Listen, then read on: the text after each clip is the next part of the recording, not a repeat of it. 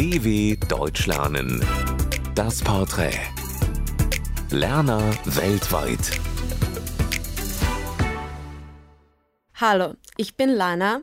Ich bin 2002 in Zagreb, Kroatien geboren. Ich lerne Deutsch, weil ich in diese Sprache einfach verliebt bin. Als ich schon im Kindergarten Deutsch gelernt habe und ein Talent für diese Sprache gezeigt habe, wollte meine Mutter, dass ich weitermache und als die Jahre vergingen, wurde Deutsch meine Leidenschaft. Mein erster Tag in Deutschland war 2016, als ich von München nach Kanarische Inseln geflogen bin. Das war mein erstes Mal fliegen und mein erster Tag in Deutschland. Für mich ist Bier trinken typisch deutsch.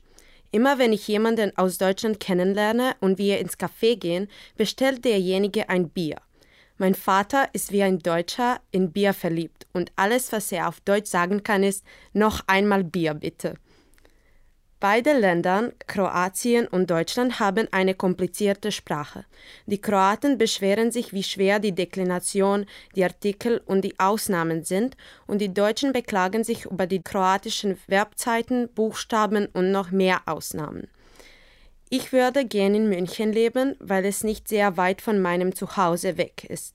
Ich finde, dass es sehr wichtig ist, selbstständig zu sein, aber die Familie ist das Wichtigste. Ich werde an der deutschen Sprache nie verstehen, warum das Nomen Mädchen den Artikel für Neutrum hat.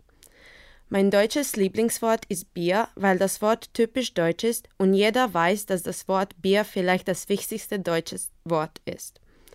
Ich verwechsle immer kaputt und der Mantel. Kaputt bedeutet auf Deutsch zum Beispiel zerbrochen und auf Kroatisch der Mantel. Mein liebstes deutsches Sprichwort ist von Albert Einstein: Fantasie ist wichtiger als Wissen, denn Wissen ist begrenzt. Mein größter Wunsch ist, jemanden zu finden, mit dem ich mein ganzes Leben verbringen kann, mit dem ich eine eigene Familie gründen kann und einfach glücklich bin. Ich würde einen Deutschen gern fragen, wie oft sie pro Tag ein Bier trinken. Ich schlage anderen Deutschlernenden auf Deutsch zu reden mit jemandem, der seit seiner Kindheit Deutsch spricht. Das kann helfen, sich von Druck zu befreien, dass man immer richtig sprechen muss. Ohne Druck geht es viel leichter, Deutsch zu sprechen, weil dann dein Verstand frei ist und du auf Deutsch zu denken beginnst. In der Schule sehen wir viele Videos von Deutsche Welle auf YouTube. Die finde ich wirklich toll, denn sie sind lehrreich, interessant, nicht zu schnell, bilderreich und sachlich. Ich würde jetzt gern sagen Tschüss, auf Wiedersehen, also do widzenia.